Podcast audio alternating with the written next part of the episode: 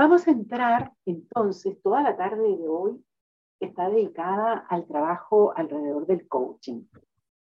Eh, y vamos a trabajar durante el programa lo que llamamos la paleta emocional del coach, en donde vamos a hacer algunas profundizaciones en algunas emociones que son particularmente importantes en el trabajo del coach. Eh, todavía estoy escuchando el sonido de alguien, entonces solo revisa que tienes tu micrófono, por favor, eh, para que así no tengamos que hacer un cierre general de micrófonos, porque lo que vamos a hacer ahora es sumergirnos en el territorio de una emoción que es una emoción sustrato de los seres que somos los seres humanos. No es una emoción que nos pertenezca a nosotros nada más. Yo diría que prácticamente todos los seres vivos transitan esta emoción, pero los seres humanos pues tenemos unas características particulares eh, que hacen que esta emoción sea definitivamente relevante. Eh, ¿Cómo lo vamos a hacer? Yo voy a ir poniendo unas láminas eh, que creo que, no sé si Hugo o Alex me van a ayudar a ir pasando.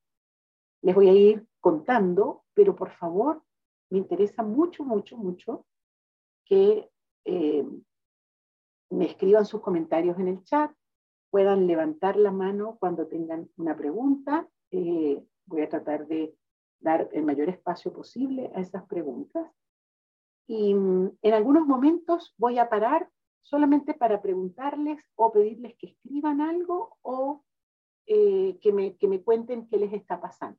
Porque estos, estos, este trabajo que hacemos de meternos en un tema tiene que ser siempre con la cámara encendida para poder ir mirando cómo ese tema les rebota, les afecta, les pega eh, en sus propias experiencias y en su propia vida.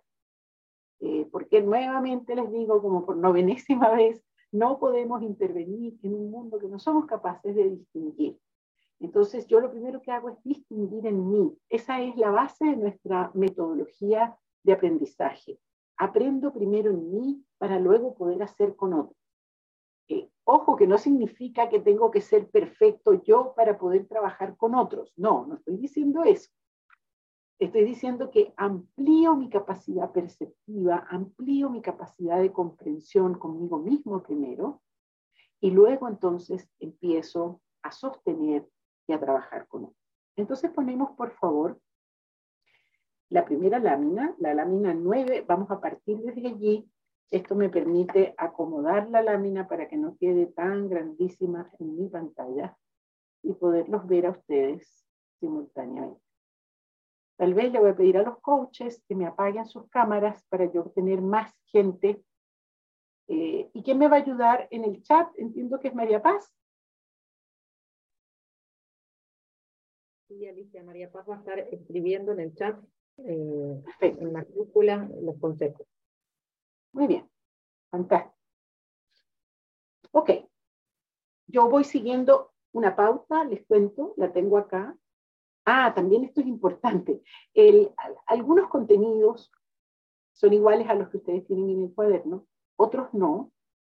El, el, el PPT que yo les voy a pasar y el audio de lo que vamos a conversar van a estar disponibles a través del campus les pido disculpas. Siempre, muchas veces va a pasar que lo que presentamos en conferencia es distinto a lo que se presenta en el cuaderno y esto solamente tiene que ver con que tanto Rafael como yo o Miguel siempre estamos haciendo evolucionar las presentaciones. Entonces siempre le estamos o agregando cosas o quitando cosas o actualizando cosas y el cuaderno tiene una estabilidad un poquito mayor.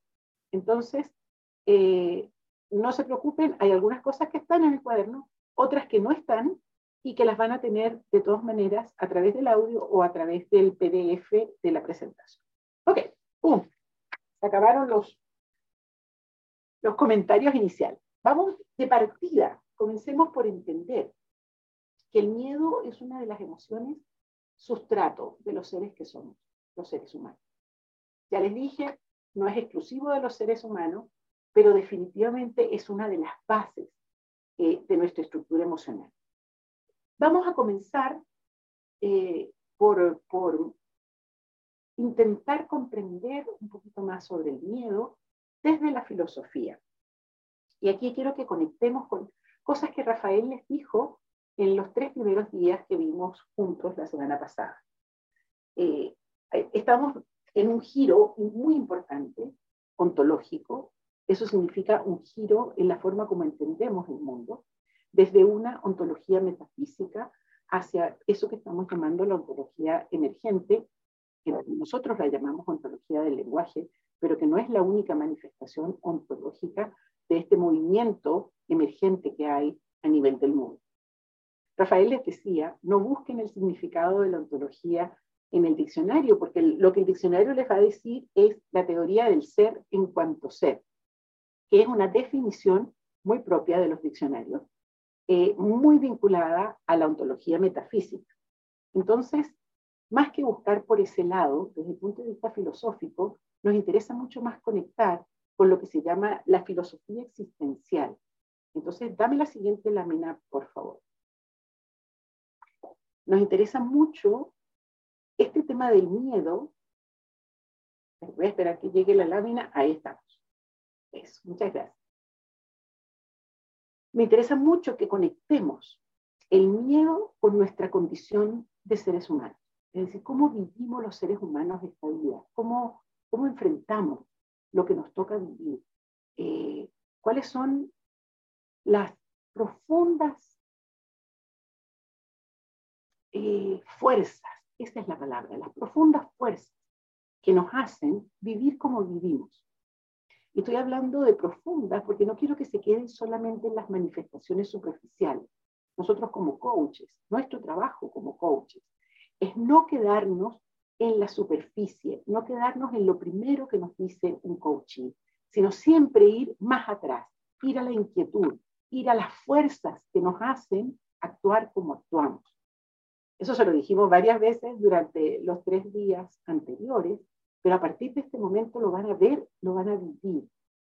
Eh, en un rato más vamos a tener nuestra primera práctica de coaching, en donde ustedes van a ser o espectadores o coaches, no van a ser coaching, pero sí van a vivir la experiencia del coaching y se van a dar cuenta como el coaching ontológico en particular es un tipo de interacción que busca profundizar, y también se van a dar cuenta de la presencia del miedo en nuestra vida, en nuestra existencia. Por eso es tan importante eh, no olvidarnos de que esto es una práctica filosófica y que conectamos directamente con lo que llamamos la filosofía existencial. Dame la siguiente lámina, por favor. Porque el representante que Rafael les trajo eh, de la filosofía existencial es Martin Heidegger que fue de los grandes filósofos del siglo pasado y que marcó una diferencia relevante. Yo les voy a decir cuatro cosas importantes que Heidegger plantea y que tienen mucho que ver con lo que Rafael les decía de cuál es el sentido de la ontología. Ontología significa cuál es la respuesta que yo doy a la pregunta ¿cómo somos los seres humanos? Y Heidegger de partida acuña algunos términos que son importantes. Dame un clic. El primer término es Dasein. Para Heidegger, el Dasein somos nosotros, los seres humanos. Los seres humanos en plena existencia. Eso es lo que, lo que Heidegger entiende por Dasein. Y lo, vamos a utilizar varias veces, se van a dar cuenta, Rafael lo va a mencionar varias veces, entonces cuando ustedes escuchen Dasein, escuchen nosotros, los seres humanos en plena existencia. Otro clic. Heidegger nos dice, ontología es la pregunta que el Dasein se hace sobre qué es el ser. Es el ser que se pregunta por el ser. ¿Y cuál es el ser que se pregunta por el ser? Los seres humanos nosotros los seres humanos. Entonces la ontología es la pregunta hecha desde el ser humano por qué es el ser, ¿Cómo, quiénes somos nosotros, los seres humanos, que somos capaces de preguntarnos por la existencia. Ahora, Heidegger usa una imagen fuerte para hablar de los seres humanos. Dame el siguiente clic. Dice, los seres humanos estamos arrojados a la existencia. Ninguno de nosotros escogió estar en la vida en la que estamos. Simple y llanamente caemos, caemos arrojados a la existencia. Y dame el último clic, porque ahí Heidegger dice algo bien importante. Último clic. Nos toca hacernos cargo de nuestra vida. Entonces, fíjense, ahí tienen a Heidegger condensado en cuatro clics. Nos dice, primero, nosotros somos unos seres en existencia, que nos preguntamos por, nuestra, por, nuestra, por nuestro estar en el mundo. Luego, nos sentimos arrojados como a un tren en marcha, que es la vida. Y luego nos toca hacernos cargo de nuestra vida. Nos toca, y ahí es donde él acuña el término sorge, que significa cuidado. Nos toca cuidar la vida. Y desde ese cuidado construimos todo lo que nos rodea. Construimos mesas, construimos sillas, construimos ascensores, construimos edificios, construimos palacios. Todo eso porque necesitamos hacernos cargo de nuestra vida. Entonces, hazte tú la pregunta por un rato. ¿Cuáles tus propias acciones que tienen que ver con cuidar tu existencia? ¿Cuál es, cuál es tu propio sorgue? ¿Cuál es tu forma de cuidar tu existencia? ¿Cuánta energía se te va en el cuidado que existir como ser humano implica y necesita? Todos estamos en el trabajo de subsistir. Necesitamos alimento, necesitamos casa, necesitamos abrigo, pero los seres humanos somos unos seres bien curiosos, porque no nos basta con tener todo eso. Necesitamos además tener sentido para la vida, tener un sentido, tener un para qué. Y resulta que cuando el sentido se nos pierde, cuando perdemos el para qué estamos en esta existencia, nos sentimos abandonados. Sentimos que, que tal vez vivir no vale la pena. Ahí sentimos un profundo desarraigo en relación con la vida. Entonces los seres humanos no solamente necesitamos procurarnos de casa, comida y alimento, además necesitamos construir y reconstruir permanentemente el sentido de la vida. Todo esto es la filosofía existencial de Heidegger que cambia muy radicalmente el pensamiento que teníamos eh, los seres humanos sobre nosotros mismos. El mundo, el mundo en el que vivimos es tremendamente hostil. Si quieres, saca la lámina y te pido la siguiente, o déjala, no importa, es más fácil. No sé si es Hugo o Alex, de repente es más fácil, déjala y no importa.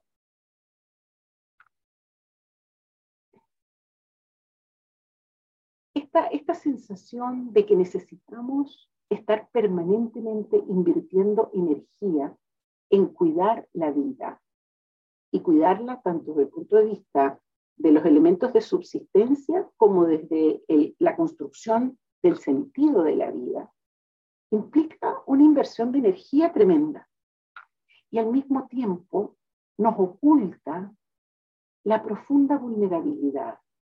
No sé si ustedes se acuerdan en la, el primer día, yo les hice varias preguntas y no surgía fácilmente la conexión con la vulnerabilidad, lo vulnerables que somos los seres humanos. Los seres humanos somos precarios, sensibles, tremendamente frágiles frente a un mundo que es hostil, peligroso, complejo. Y resulta que en los últimos 200 años nos creamos un sentido de seguridad, una fantasía de omnipotencia frente al planeta. Y hoy, 2023, estamos recibiendo las cachetadas del planeta. En muchos sentidos, producto de la tremenda arrogancia con la que vivimos los últimos 200 años, creyendo que éramos capaces ya de sentirnos completamente seguros en el universo. Y yo creo que parte de la lección que la pandemia nos entrega, 2019 para acá, es justamente darnos, darnos cuenta de lo inmensamente vulnerables que somos. De si algo nos dio la pandemia es esta sensación de inseguridad tremenda. Ahora sí, pásame a la siguiente lámina, porque hay un pensamiento, hay un autor que yo personalmente me gustó mucho, me marcó muchísimo en mi adolescencia, no sé si todos lo han leído. Eh, Dostoyevsky tiene libros hermosos, eh, Los hermanos Karamazov, Humillados y Ofendidos, El idiota. Si alguien no conoce a Dostoyevsky, recomendación de coach a coach, cómprese cualquier libro eh, y métase allí porque es de los autores que a través de una narrativa literaria logra entregarnos profundamente la psicología de sus personajes. Se mete en el espíritu de cada uno de sus personajes. Entonces uno aprende mucho sobre el ser humano. Eh, así como les dije que cuando se metieran en Damasio superaran la barrera de las dendritas, las, neuronas, etc. Si van a leer a Dostoyevsky, tienen que superar la dificultad de los nombres porque son rusos, entonces son nombres que a veces son un poco difíciles, pero si logran superar esa barrera, se van a meter en un mundo hermoso eh, que les va a dar muchísimo, muchísima riqueza para trabajar como coach.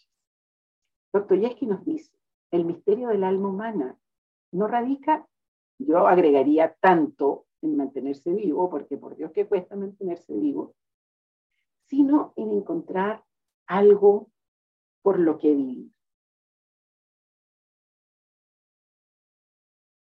Los seres humanos, y esto también es una frase de Dostoyevsky, necesitamos el amor, porque fíjense, vivimos en un mundo que nos amenaza constantemente. ¿Qué es lo que hacemos? Construimos cosas que nos salvaguardan, que nos garantizan la subsistencia. Además de esas cosas, estamos permanentemente construyendo la respuesta a para qué estamos vivos, porque los seres humanos necesitamos ese sentido. Pero además, los seres humanos necesitamos algo que está un poco trivializado en el mundo, lo voy a decir, y, me interesa que lo calibremos en todo lo que significa. Los seres humanos necesitamos amor, necesitamos el afecto necesitamos sentirnos queridos. Somos profundamente sociales, de los, seres vivos sociales, que hay varios en el planeta. Nosotros somos extremadamente sociales, tenemos una interdependencia enorme. Y el amor es uno de los vínculos que nos mantiene y que es fundamental. Necesitamos complementarnos con otros. Necesitamos cuidarnos entre, entre varios. Necesitamos cuidar a otros y necesitamos ser cuidados. Necesitamos arropar a otros y ser arropados. Y también Dostoyevsky tiene una frase linda en eso. Dice, si hay amor, puede prescindirse de la felicidad. La vida es buena incluso con tristeza, si el amor está presente. Y digo que a veces en nuestra sociedad eh, trivializamos el amor con tanta propaganda y con tanta... Y, el amor nos es fundamental. Entonces, por favor, hazte la pregunta, ¿cómo estás frente a la construcción del sentido de tu vida y frente a la, al fortalecimiento de redes de amor a tu alrededor? ¿Qué te está pasando con el amor? Yo no estoy hablando solo del amor romántico, estoy hablando del que es el amor de pareja, digamos. Estoy hablando del amor con los hijos, estoy hablando del amor con tu familia más chiquita y más extendida, con los amigos, con los compañeros de trabajo, con las personas con las que estás construyendo sueños y proyectos. Ahí, ¿cómo están las redes de amor? Porque esas redes, que el chat no lo estoy mirando, esas redes son fundamentales para enfrentar el miedo que nos produce el mundo. Caigamos un poquito más en el miedo. Ya les dije, hemos tenido por lo menos 200 años de una tremenda arrogancia. Y desde esa arrogancia nos comimos el cuento de que podíamos vivir en un mundo con 100% de seguridad. Yo me acuerdo, en los años 70, 80, pensábamos que la humanidad iba hacia un progreso y que íbamos a lograr construir un planeta seguro para los seres humanos, en donde el miedo incluso iba a desaparecer. Miren lo que estamos viviendo hoy. Miren lo que la pandemia nos ha traído. Miren el profundo miedo en el que estamos frente al futuro la semana pasada me encontré yo con mi tío, que tiene hoy noventa y tantos años, y me tomó el brazo y me dijo, hija, el planeta desaparece, el planeta no me dijo, el mundo va a desaparecer en el 2050. Él tiene 90 años. Imagínense, y él, él está muy consciente que él ya no va a ver eso. Pero me dice, prepárense porque esto va a terminar. Ese miedo no lo teníamos antes y lo estamos enfrentando ahora. Como coaches, nos toca trabajar con ese miedo, porque ese miedo, el miedo a la pérdida de la vida, eh, es un miedo que está mucho más cerca de lo que creemos y muchas veces está oculto, pero es la fuerza que nos hace actuar de una cierta forma. Hay otro filósofo que es importante que lo conozcan. Dame la siguiente lámina, por favor. Que es Blas Pascal. Es del siglo XVI. Y él hace un, algo, hace un pequeño movimiento que es bien importante. Y es que reconoce la profunda miseria. Miseria en el sentido de debilidad de los seres humanos. Em, Manuel, tú que tienes tu micrófono, lo puedes abrir y puedes leer esos dos pensamientos.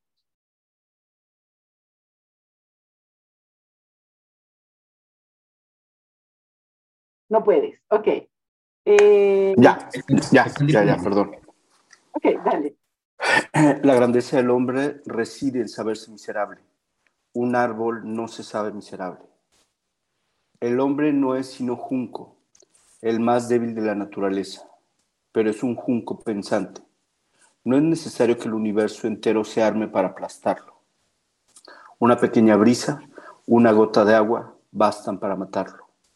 Pero cuando el universo lo aplaste, el hombre será más noble que aquello que lo mata, pues sabrá que muere y la ventaja que el universo posee sobre él el universo no la conoce. Gracias, mamá. Gracias, muy bonito. la gran contribución de Pascal es conectarnos con nuestra miseria, conectarnos con nuestra vulnerabilidad. Y fíjense que esto lo hace él en el siglo XVI. De alguna manera, en el siglo XX nos desconectamos de eso. Y yo creo que parte de lo que nos está pasando es que estamos volviendo a conectar con nuestra profunda vulnerabilidad. Te pregunto, para que anotes, ¿cuál es tu conexión con la vulnerabilidad? ¿Cómo te conectas? ¿Cómo danzas con la vulnerabilidad?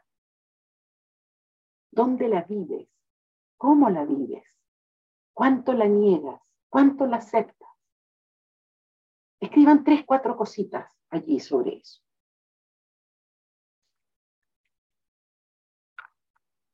Vamos a la lámina siguiente, por favor, porque vamos a empezar ahora un acercamiento un poco distinto.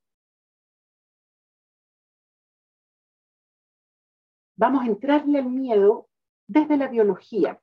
Lo que hicimos antes fue un acercamiento desde la filosofía. Ahora nos vamos a acercar desde la biología para ver si comprendemos un poquito más este fenómeno particular del miedo. Lo primero, se los dije al comienzo, eh, no somos la única especie que siente miedo. No me atrevo, no soy bióloga, no me atrevo a decir todas las especies sienten miedo, eh, pero sí puedo decir que una gran cantidad de los seres vivos de este planeta sienten miedo. La diferencia de los seres humanos es que tenemos la conciencia, esto, esto que está acá, que son nuestros lóbulos frontales, y todo lo que esto produce eh, en términos de la capacidad del lenguaje, porque el lenguaje nos permite, el lenguaje que es la materia prima de la razón, comillas, es lo que nos permite procesar lo que sentimos, procesar nuestras emociones y convertirlas en sentimientos. Y aquí estoy utilizando estrictamente la distinción que hace Antonio Damasio entre emociones y sentimientos. Damasio nos dice las emociones son reacciones corporales que tenemos, algo así como programas eh, internos que vienen evolutivamente y que nos producen una cadena de acciones que luego nuestra conciencia procesa y le otorga un nombre a través del lenguaje y entonces podemos operar con eso como un sentimiento. Es decir, el lenguaje nos permite procesar las reacciones corporales y convertirlas en sentimientos. Especialmente en el miedo, todos venimos seteados con un programita de acciones eh, que, ocurren independientemente de nuestra conciencia y de nuestro lenguaje. Hay dos órganos principales que, que, trabajan en esto, que forman parte de nuestro sistema nervioso de nuestro cerebro, que son el tálamo y la amígdala. Tan, ambos trabajan sin intervención de la conciencia. Es decir, el día que yo les dije que estaba, la semana pasada, que estaba en conversación con mi socia colombiana, empieza a temblar, pues yo me olvido de la socia, me olvido de todo, y empieza mi programa, eh, gobernado por el tálamo y la amígdala, a actuar. Eh, aseguré el monitor, abrí la puerta, eh, vi cómo estaba todo, en fin.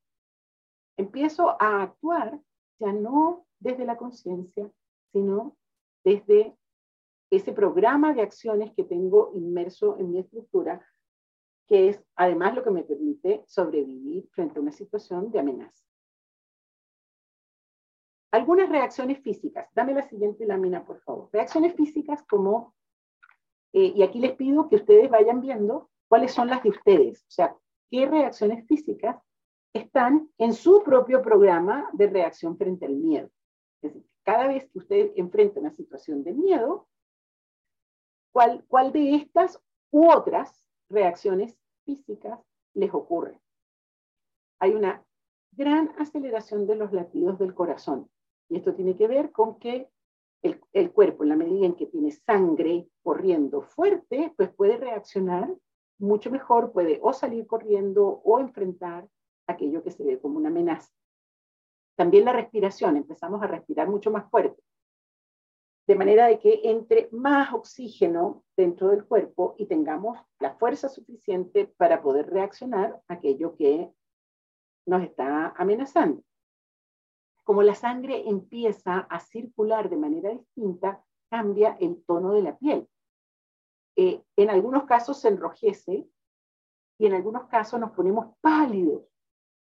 Ese mismo día del terremoto, yo salí, del terremoto no, del temblor que hubo la semana pasada, yo salí hasta el ascensor y estaba un señor que trabaja acá, que es de Haití, que es muy afro, es decir, es completamente moreno. Y estaba pálido, pálido. Y me decía, es la primera vez que yo siento, que siento esto, nunca había vivido un temblor antes. Y el pobre estaba, pero completamente demudado de color eh, por el miedo que había sentido frente al temblor. Luego, hay tensión muscular, cosas que se ponen tensas, puede ser la espalda, puede ser los brazos, puede ser las piernas, dependiendo de la reacción que tengamos, de cuál es el programa de acciones que tenemos dentro. La boca se seca. ¿Les ha pasado que van a hacer una presentación pública y se les seca por completo la boca? Eso es otra manifestación clásica del miedo. Dan ganas de ir al baño.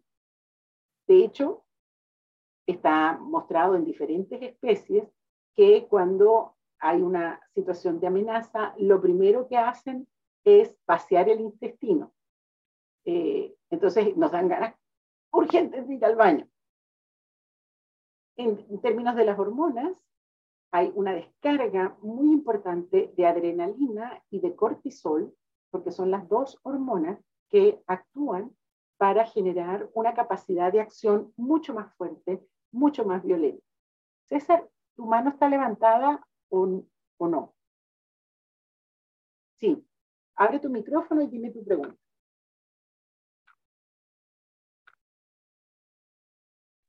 Ya. No, lo volviste a cerrar por alguna razón. Ya, perdón. Eh, veo la diapositiva, Alicia, y me llama la atención la imagen.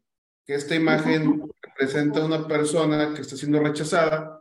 Veo también eh, crítica y veo indiferencia. Eh, ¿Es por algo en específico? Este, a mí me gustó la imagen, las fotos las selecciono yo directamente. Me gustó por la cara de ella. Evidentemente la, la acaban de despedir. agarró sus cositas y se está yendo. Entonces, eh, su cara muestra el enojo, el miedo de la situación. Eh, por eso la puse allí. ¿sí? Y lo que quiero es que se hagan ustedes la pregunta cuando enfrentan, porque he podido poner una persona corriendo frente, en un volcán, pero es que yo quiero que se conecten más con situaciones de miedo un poquito más cotidianas. Eh, cuando te tocas salir de un trabajo y quedarte en la nada, cuando te toca eh, entrar en una reunión en la que nunca has estado y hacer una presentación, eh, cuando te toca enfrentar a una situación inesperada, es ese tipo de situación, ahí es donde nuestro miedo empieza a operar y ahí es donde quiero que aprendan a reconocer cuáles son eh, las reacciones físicas que tenemos en ese tipo de situación. Ok. Ahora, dense cuenta que estas reacciones no son voluntarias, es decir, yo no puedo hacer que mi corazón se acelere, no puedo hacer que las manos transpiren, eh, hay algunas, también eso no la puse allí, pero esa es otra reacción física, que las manos se pongan húmedas, a veces en situaciones de miedo. Eh, no puedo hacer que se pongan húmedas, pero tampoco puedo, tampoco puedo evitar que se pongan húmedas. Eh, no, no puedo evitar ponerme roja o ponerme extremadamente pálida, porque son todas reacciones físicas en donde el cuerpo está respondiendo de manera automática a aquello que está juzgando que es una amenaza. Eh, luego yo lo proceso a través del lenguaje, pero me interesa que se den cuenta que la voluntad no tiene nada que ver con estas reacciones que son reacciones que ocurren eh, de manera completamente eh, no voluntaria, de manera automática. Es nuestro sistema nervioso respondiendo. Hay algunos miedos que están calificados como miedos prelingüísticos, incluso antes del lenguaje, que ocurren de manera instantánea. Dame la siguiente lámina, por favor. Y son solamente algunos. El miedo a la oscuridad. Muchos niños hablan de su miedo a, a, al oscuro, el miedo a la sensación de caída, el miedo a los ruidos violentos, y luego los niños tienen un miedo que se expresa en llanto, porque todavía no saben hablar, no saben decir, pero el miedo a sentir hambre, o cuando están fríos, o cuando están muy incómodos por una postura que no pueden eh, modificar, y la sensación de desamparo o de abandono. Esta mañana yo hablaba, creo que era con Ana, sobre cómo desde adultos no nos damos cuenta lo fuerte que puede ser algunas sensaciones, particularmente de miedo, en los niños, sobre todo en los niños que todavía no tienen lenguaje. Eh, y por supuesto, un bebé como este no tiene lenguaje, pero un lenguaje que sea capaz de dar cuenta de los sentimientos no ocurre hasta los 6, 7 años, en el mejor de los casos. Eh, entonces, ser capaz de procesar lo que me pasa desde el punto de vista emocional y poderlo mostrar y compartir a través del lenguaje toma mucho tiempo para un ser humano. Y muchas veces, y les tiene que haber pasado con, con el ejercicio que hicimos de la casa, que empiezan a recordar situaciones que tal vez desde ahora, desde su ser adulto, dicen, oh, pero si no era para tanto. Al final, debajo de esa escalera no había nada. Pero cuando a mí me tocaba pasar debajo de esa escalera, cuando yo tenía cuatro o cinco años, era terror. Terror, o sea, un terror que me tomaba todo el cuerpo. Estoy dando un ejemplo, tengo ejemplos reales, pero el de la escalera es un ejemplo inventado. Pero cada uno de ustedes debe tener una situación que la ve desde ahora, desde su ser adulto, eh, y dice, la, la minimiza. Pero lo importante es que se den cuenta lo que eso significaba cuando ustedes tenían esa edad.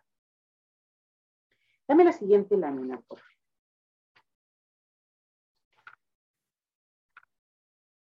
En esta, en esta misma línea de los miedos que sentimos cuando somos muy, muy pequeños. Hay una investigación que se hizo muy famosa, eh, de ahí tomé esa foto, eh, de los bebés cuando están gateando, eh, y les ponen un, un, vidrio y que se ve el piso de abajo a través del vidrio.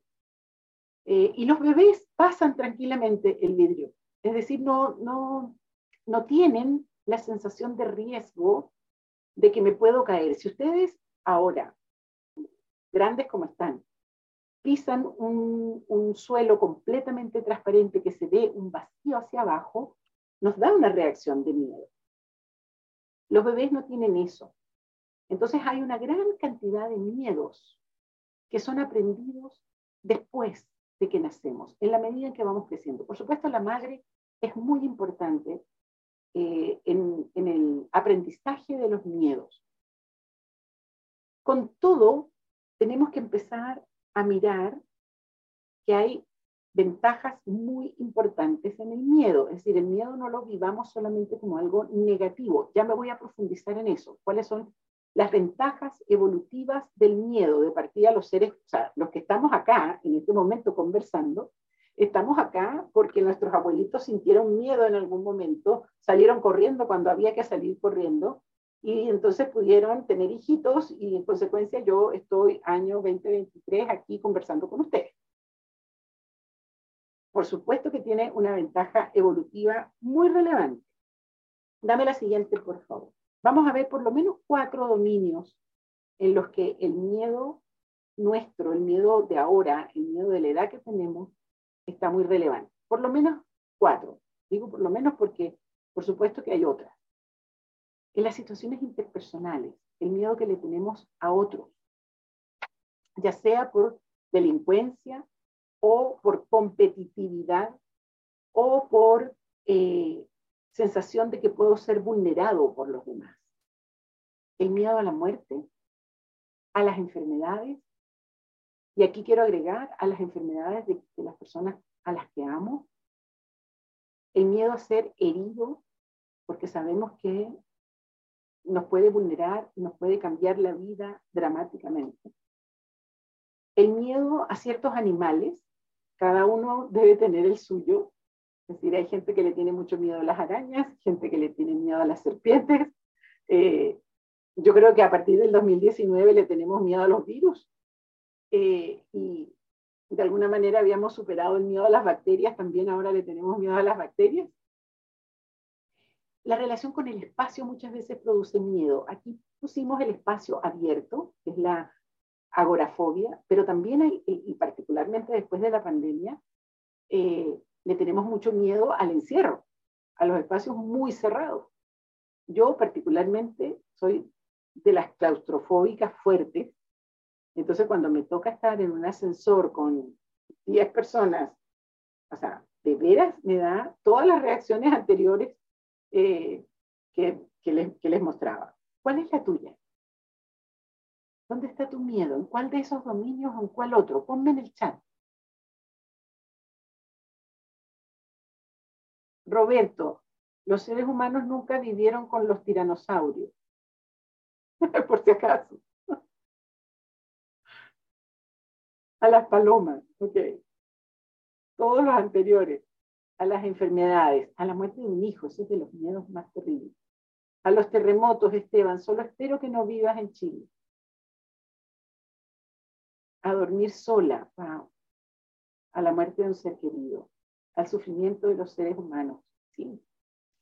De los seres queridos, de los seres que queremos, a los maremotos, ahogarme. Mm, interesante. A las alturas. Ok. Ok. Dame la siguiente lámina, por favor, porque vamos a ver, eh, nosotros decimos que, el miedo en realidad no es una emoción, sino que es un racimo de emociones. Es decir, tenemos en los miedos, tenemos un rango muy amplio. Desde un susto, ay, me asusté. Eh, ¿No les pasa de repente alguien se les pone al lado, no lo vieron llegar? Ah, me asustaste. Eso es un susto chiquito, rápidamente me doy cuenta. Eh, está el miedo que sentí la semana pasada cuando vino el temblor, me dio miedo, pero rápidamente me doy cuenta, bueno, que uno, que fue solamente 5.6, dos, que vivo en Chile, que los edificios están hechos para soportar por lo menos 8. Eh, por lo tanto, ya, me fui calmando, me fui calmando poco a poco. Luego tenemos otros miedos que son más complejos. Está la ansiedad, que es un miedo que ya se me hizo cuerpo, que se instaló, que se quedó conmigo y que me afecta mm, durante mi cotidianidad, durante la vida. Eh, está la angustia, que es, un, es una, un miedo penetrante, un miedo así como lacerante, que, a veces uno de los miedos que ustedes me pusieron en el chat se convierte en una angustia, o sea, sufro muy profundamente producto de ese miedo. Y está el pánico, que es un miedo a veces eh, circunstancial, momentáneo, a veces se convierte también en una ansiedad profunda. Pero en todo caso, miren los rangos que tenemos en el miedo. Ahí me, siguen poniendo miedos en el chat a morir joven, a la muerte de un hijo. La relación con los hijos nos da mucho miedo porque nos sentimos, por supuesto, responsables de esa vida que trajimos. Eh, y Lucía nos dice el miedo a no poder ser mamá. Eso también es bien interesante, tiene mucho que ver con eh, nuestro rol, con nuestros deseos. Eh, recomendación frente a cada uno de esos miedos, el, de ahogarme, el de Lorena, dice envejecer sola, mi amor querido. Bueno, nada, los abrazo en cada uno de esos miedos y les pido por favor que los conversen con su coach y con su comunidad, porque justamente el coaching se trata de hacernos cargo. ¿Para qué? ¿Para disolver los miedos? No. Para aprender a vivir con ellos. Ahora déjenme ponerme del otro lado en relación con los miedos. Dame la siguiente lámina, por favor. Porque el miedo, déjenme ponerme del lado positivo del miedo. El miedo no solamente me permite a mí y le permitió a mis ancestros eh, sobrevivir, sino que además el miedo nos entrega un poder especial. De partida, cuando estamos en una situación de miedo, justamente por todas estas reacciones físicas que ocurren antes, este corazón que se acelera, la sangre que empieza a circular más rápido, la adrenalina, el cortisol, nos entregan una fuerza física que nos permite hacer cosas sorprendentes. Les voy a seguir hablando de terremotos. Disculpen, pero espero no estar invocando uno. En el, en el año 1999, Rafael y yo llegamos a Estambul. Estábamos de vacaciones, nos fuimos a Turquía Y si ustedes, no sé si se acuerdan, lamentablemente ahora ha sido muy famoso todo esto porque hubo este terremoto horrible en donde, bueno, perdieron la vida como 50.000 personas más o menos este año entre, en toda esa zona. Eh, pero en el 99 hubo un terremoto eh, muy fuerte, muy importante, murió mucha gente en Estambul, particularmente en esa zona.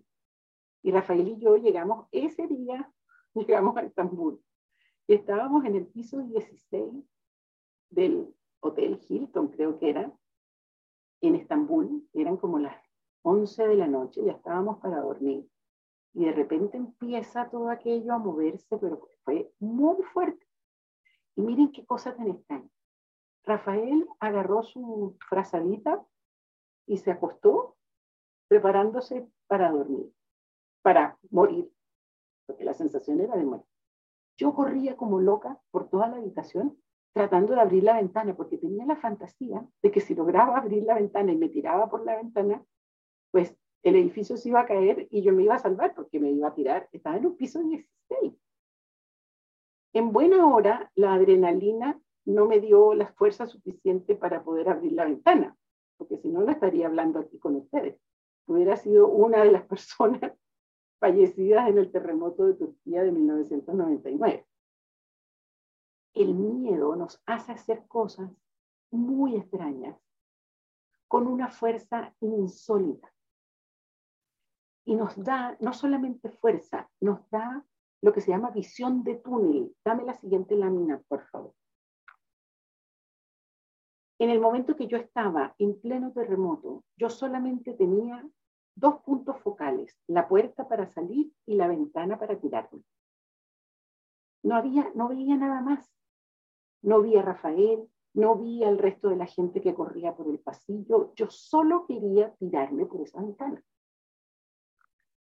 Cuando estamos en el miedo, toda la percepción deja de ser amplia y se focaliza.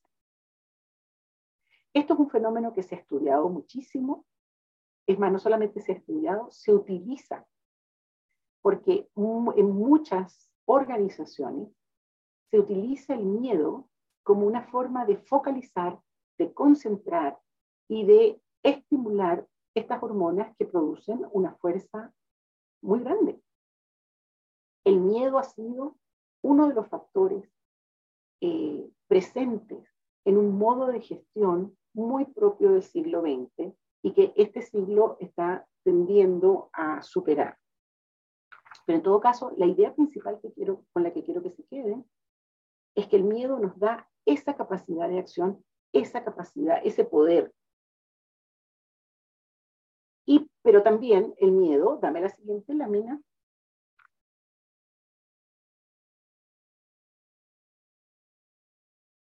La siguiente, por favor.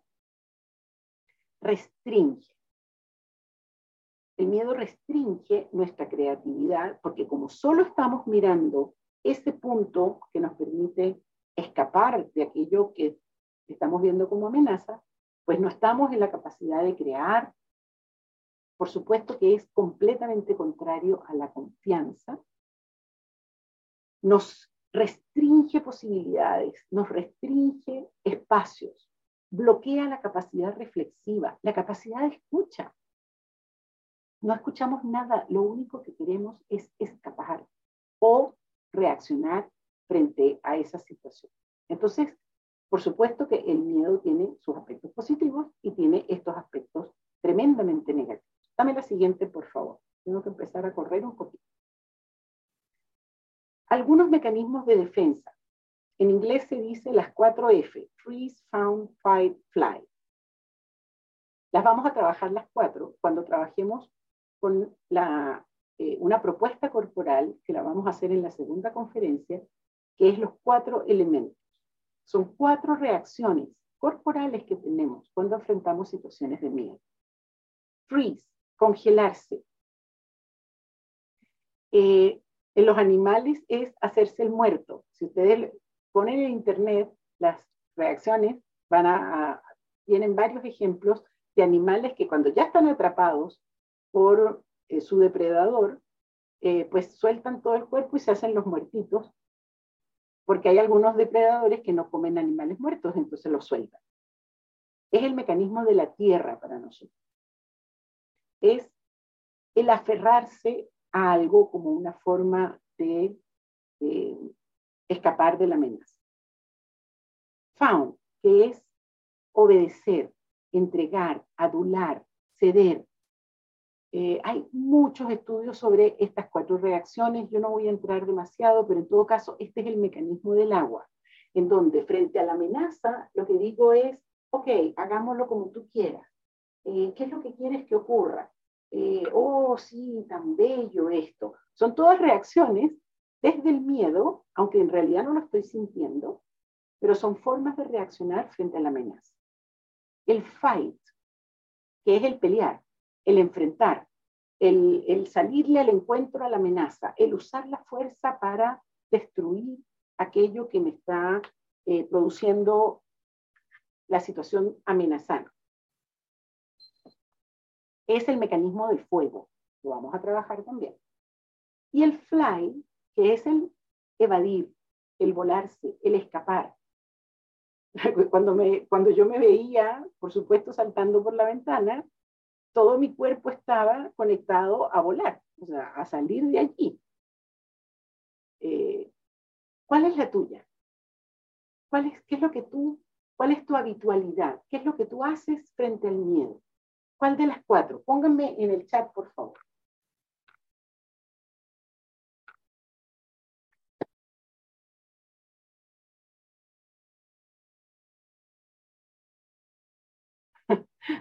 Hay varios volantines como yo. Escapo. Depende de la situación, claro. Ahora, sabiendo que depende de la situación, es bueno que ustedes vean cuál es la habitualidad, vale decir, qué se repite en el tiempo. Por ejemplo, en mi caso, yo sé que yo salgo corriendo. Eh, tuve otra situación en la que hubo una explosión eh, y yo salí corriendo y abandoné todo, auto, todo. Eh, yo sé que mi primera reacción es correr. ¿Cuál es la tuya? O sea, ¿cuál es la más frecuente? Te enfrentas y dices, ya, ven, pelea conmigo, eh, te congelas, cedes terreno. En todo caso, como coaches, es bien importante empezar a escuchar cuál es la habitualidad de nuestro coaching cuando hay una amenaza, porque eso nos permite comprender cuáles son sus reacciones, cuál es, su, cuál es la forma que tiene de reaccionar frente a situaciones que lo amenazan. Ok. Eh, les decía antes de entrar en esto eh, que todo esto que estamos conversando sobre el miedo tiene un sentido para nosotros, como seres humanos y como coaches. El sentido es aprender a manejarnos con el miedo, reconocer que está allí y aprender a vivir con él, porque el miedo, el miedo no lo vamos a eliminar en buena hora, porque el miedo tiene muchísimas ventajas.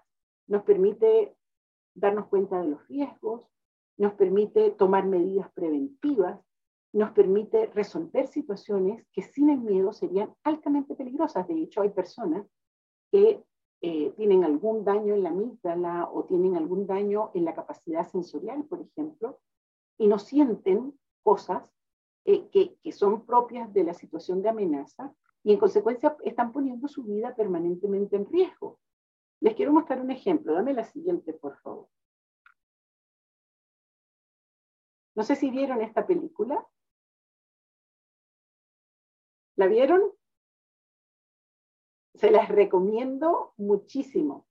Está, bueno, hay, este, esta está de la National Geographic, pero está en Netflix. Se llama Free Solo. Él es Alex Onol, Onolot, Onolot, es un escalador sin cuerda, o sea, él escala con sus manos. Y hace algunos años atrás ya, eh, escaló el Capitán, que es un tremendo monolito de piedra que está en el Parque Nacional Yosemite en los Estados Unidos.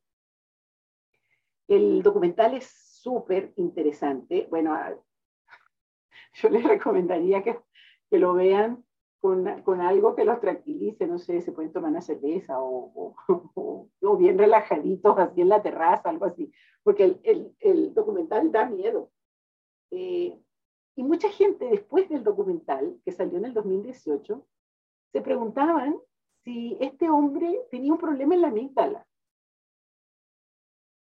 Y le hicieron una cantidad de estudios, una universidad de Estados Unidos le pidió, dado toda la polémica que había, le pidió a Alex eh, someterlo a, todas estas resonancias magnéticas para ver cómo era su estructura eh, cerebral, etc. Y descubrieron que él está perfecto, que él tiene su, su amígdala en perfecto estado, que su sistema de dopamina eh, funcionaba perfectamente, que lo que pasa es que él es una persona que ha escalado desde muy joven, tiene una tremenda disciplina y una capacidad para manejar el miedo. Entonces yo no les voy a, no los voy a invitar, no se preocupen a escalar el capitán, ni pretendo que ustedes tengan este nivel de manejo de su ansiedad y de su miedo, pero lo que nos muestra este caso en particular es que sí somos capaces de convivir con nuestro miedo de manera y de una manera mucho más eficiente en el sentido literal de la palabra, es decir, que nos permita lograr nuestros resultados con nuestros miedos. Y aquí hay una definición de la valentía que a mí me gusta mucho, eh, en donde nos vemos frente a la pregunta, ¿qué es un valiente? Y decimos, un valiente es un cobarde que no permite que su miedo lo paralice. Un valiente es una persona que está consciente de sus miedos y que con sus miedos va hacia aquello que quiere o que siente que, debe hacer. Entonces ahí les dejo eso como, como posibilidad para el que no lo ha visto. Nicolás Luhmann, se los voy a poner aquí en el chat. Aquí. Nicolás Luhmann. Francisca, ¿esos corazones son por qué? ¿Por, ¿Por las ganas de subir el capitán? Me encantaría que hiciéramos todos una excursión a Yosemite, a encontrarnos. ok. Ok, muy bien. Lorena, sí, dependiendo del tipo de miedo uno puede desplegar un mecanismo distinto. Bueno, aquí fíjense que cada uno de nosotros ha tenido un aprendizaje emocional distinto, lo veíamos en la mañana cuando hablábamos de las emociones. Si bien todos venimos con un paquete de acciones automáticas que se disparan cuando hay miedo, cada uno de nosotros tiene un aprendizaje distinto y también tenemos una genética distinta. Entonces cada uno de nosotros viene con programas distintos y con reacciones, aprendemos reacciones distintas frente al miedo. Muy bien. Entonces les decía Nicolás Luhmann, que se los puse allí. Eh, dame la siguiente lámina, por favor. él nos ofrece algunos de los mecanismos sociales que tenemos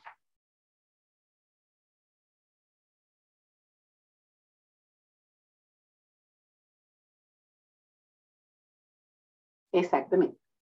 Algo que se me, se me perdió aquí. Ok. Algunos de los mecanismos sociales que tenemos frente al miedo. Por supuesto, las armas, yo vivo la mitad del tiempo en Estados Unidos y ustedes saben que Estados Unidos es uno de los países en donde casi el 100% de la población, no, no, creo que sea tanto, pero sí, el 90% de la población está armado. Eh, y eso es tremendo, tremendo. Yo les digo, yo voy al supermercado con miedo. Siempre estoy pendiente.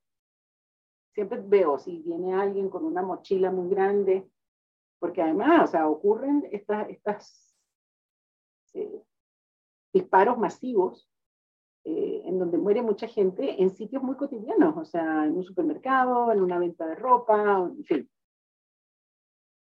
Pero definitivamente las armas y la fuerza son uno de los mecanismos que los seres humanos hemos desarrollado eh, para poder enfrentar el miedo. Decimos que los seres humanos de este siglo, pues somos la especie que ha desarrollado con mayor tecnología y con mayor fuerza todo lo que son eh, armas de destrucción de otros seres humanos.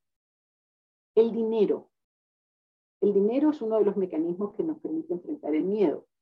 Frente al miedo de una enfermedad posible, frente al miedo de una situación inesperada. Entonces tenemos unos ahorritos, tenemos una plata guardada en alguna parte. En Venezuela se dice una caleta, es decir, un poquito de plata metida por allí, aunque sea en una latita, porque sabemos que si contamos con dinero, podemos enfrentar esa circunstancia amenazante de una mejor manera.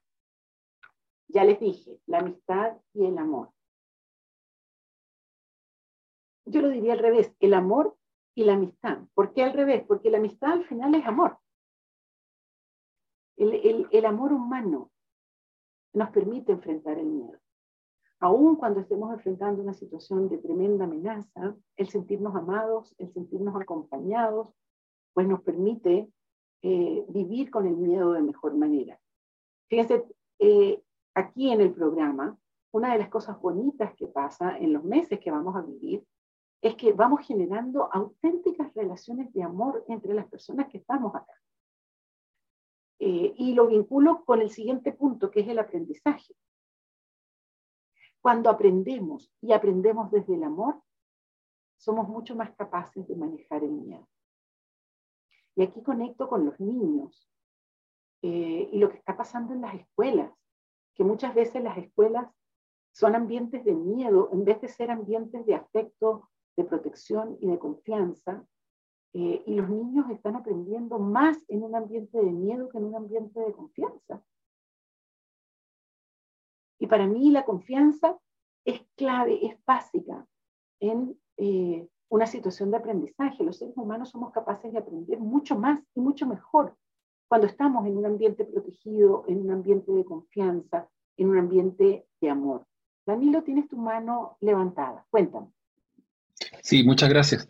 Eh, en la mañana vimos los mecanismos para evadir emociones y hablamos de conductas como los medicamentos, el consumo, la comida, el alcohol y otras, y, estaban asociadas a las emociones en general, pero muchas de estas a mí me suenan como mecanismos que están más conectados con la ansiedad y con el miedo, más que con otras emociones, creo yo. No sé si tienen esta clasificación dentro de las 4F. Claro que sí, claro que sí, Dani, lo estás conectando muy bien. En la mañana hablamos en general de las emociones, pero ahora lo que estamos haciendo es como un zoom, una, una metida, una profundización en una de las emociones, que es el miedo. Entonces sí, en efecto es tal cual. Y luego esta que viene ahora me parece bien interesante y es cómo muchas veces los seres humanos, para poder enfrentar el miedo, generamos explicaciones. Eh, generamos verdades. Las verdades absolutas muchas veces están construidas, están elaboradas desde un profundo miedo. Entonces, cada vez que ustedes escuchen una explicación, háganse la pregunta, ¿cuál es el miedo que está detrás? Esto les va a pasar muchas veces en coaching. Nuestro coaching nos va a entregar una explicación sobre lo que le pasa. Por favor, ustedes en conversación privada, siempre háganse la pregunta, ¿cuál es el miedo que está detrás? Porque, tal como dice Danilo, desde el miedo defino muchas veces formas de vida, estrategias de vida. Por supuesto, cuidado, yo no estoy diciendo que todas las emociones sean miedo, o sea, estamos haciendo una profundización en el miedo, pero el mundo emocional de los seres humanos es mucho más rico que solo miedo, ¿ok? Pero démonos cuenta que muchas explicaciones están construidas desde el miedo a algo. Dime, Félix. Veo tu mano. Y ya vamos, Carlos. Sí, gracias Alicia. Mira, es una pequeña contribución. Lo que pasa es que eh, el amor, ¿no es cierto?, viene de dos palabras, de a y mor, que es sin muerte, ¿ya? Y que es justamente lo contrario al miedo. Esa es una cosa que quería poner ahí en, la conversación que puede orientar, ¿ya? Y, explicar, también por qué el miedo es tan importante y nos paraliza muchas veces. Eso, nada más. Excelente, Félix. Muchísimas gracias. Muy lindo. Carlos. Sí, Alicia, gracias. Este, oye, en, la mañana que, que, hablábamos de los filósofos y que, se mencionaba ahí lo también lo de, lo de, Paul Ekman, este, y alguien ponía por ahí de que hay una serie en Netflix que se llama Light to Me. Mm, eh, este, entonces, dentro de las explicaciones, eh, que, ¿dónde queda el tema de, de, de, de típicamente también ah, se, se, da el no buscar una verdad, sino decir una mentira? Sí, y tratarla de, de cubrir con algo, con algo de, interpretación correcta, ¿no? Este, pero ese siempre, siempre hay un temor atrás de por qué, por, eh, por qué la gente miente, ¿verdad? ¿Por qué como ser humano mentimos? Eh, eh, quedará en esta búsqueda de verdad absoluta con interpretaciones correctas, este, porque hay una intencionalidad en el... En el cuando, cuando tienes una explicación razonable que no es, que, que, es una interpretación muy básica, digamos, este, pues sí estás en la búsqueda de la verdad. Pero cuando dices una, por salir, por escapar, y escapas porque tienes un temor a algo. Sí. Es un fenómeno, la mentira es uno de los fenómenos interesantes de los seres humanos. Yo te puedo decir, a mí no me gusta decir cosas como demasiado generales, pero casi me atrevería a decir que la mayor parte de las, de las situaciones de mentiras tienen que ver con miedo a algo. La mentira es distinta a la omisión, es distinta a la tergiversación, es distinta a la manipulación. Son fenómenos diferentes, los vamos a ir viendo todos. En la mentira hay una intención de modificar algo deliberadamente. ¿Por qué? ¿Por qué la mentira? Y muchas veces, nos pasa muchas veces con los hijos, con los, con los jóvenes, eh, y ahí la pregunta que nos tenemos que hacer es, ¿cuál es la amenaza? ¿Y cómo me hago cargo yo más bien de trabajar con esa amenaza en vez de castigar necesariamente la amenaza? Y no siempre. Cuidado porque aquí no hay fórmulas que sirvan para todos los, males. Gracias por la contribución, Carlos. Gracias, Félix. Y entonces vamos a la, a la última lámina, por favor. Creo que ya nos quedan dos solamente.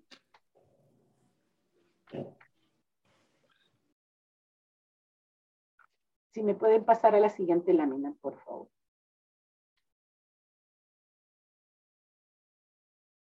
Ok, me quedan cinco minutitos. Por favor, si pueden pasar a la siguiente lámina.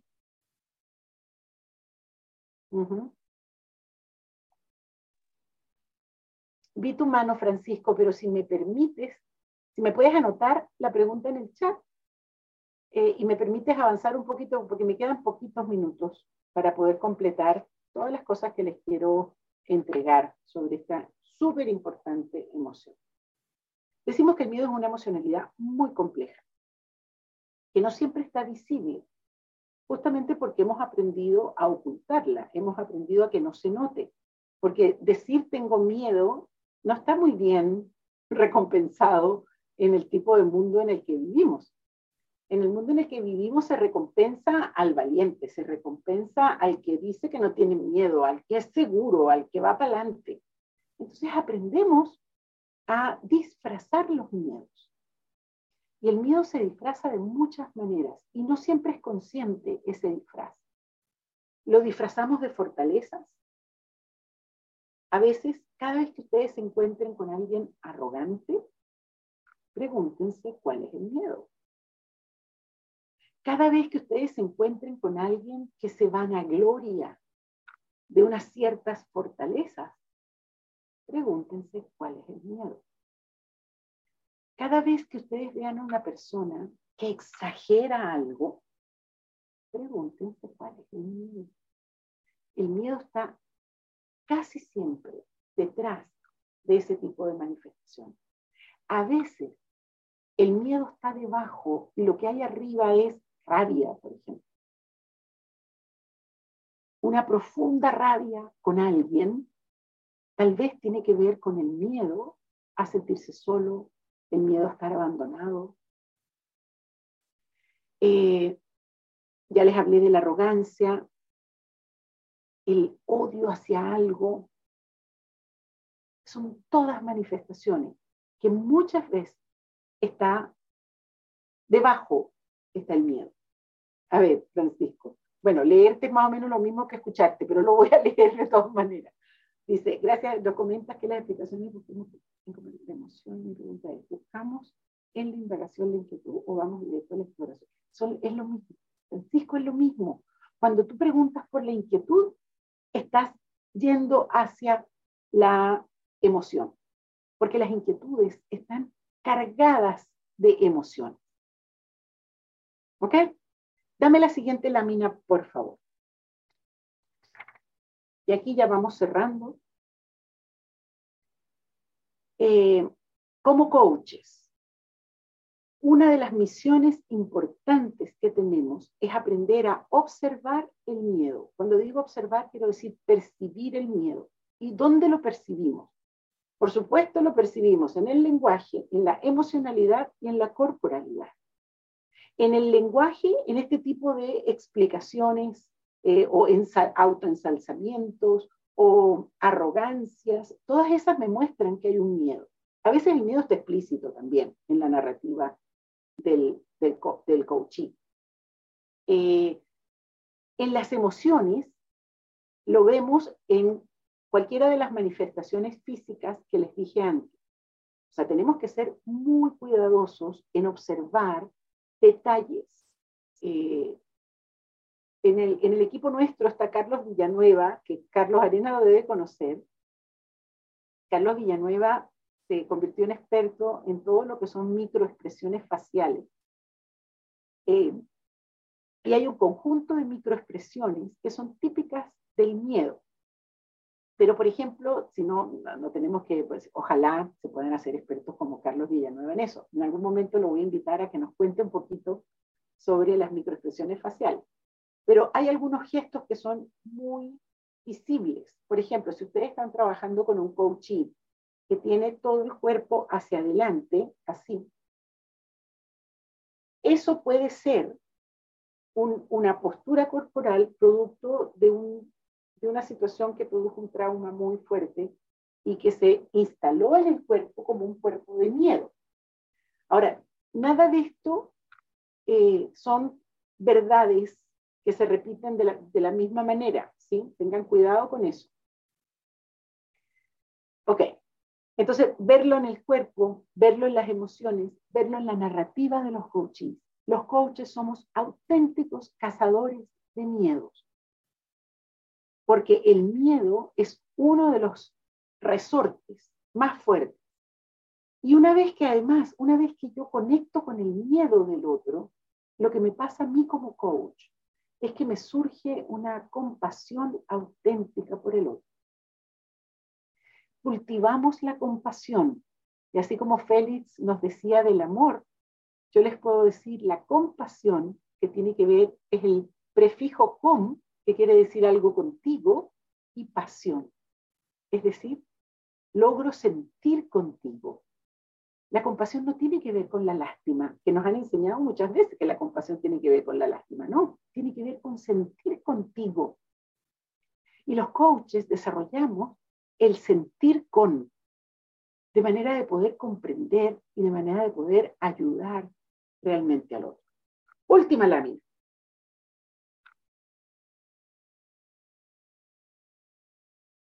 Finalmente, quiero solamente tirar un hilito hacia la parte filosófica que les comentaba al comienzo. El miedo al final del camino compromete nuestro ser. Cuando no logramos manejar el miedo, el miedo nos come no nos deja vivir. El miedo se puede convertir en un tremendo enemigo si no lo sabemos manejar adecuadamente. Eh,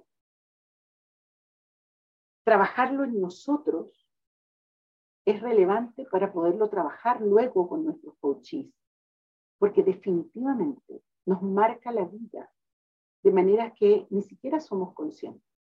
Y parte del trabajo que ustedes van a hacer en los próximos meses es darse cuenta de la presencia del miedo en la vida de cada uno y de cómo nos, ha hecho operar, nos ha hecho tomar decisiones, nos ha hecho eh, eh, incursionar en ciertos caminos.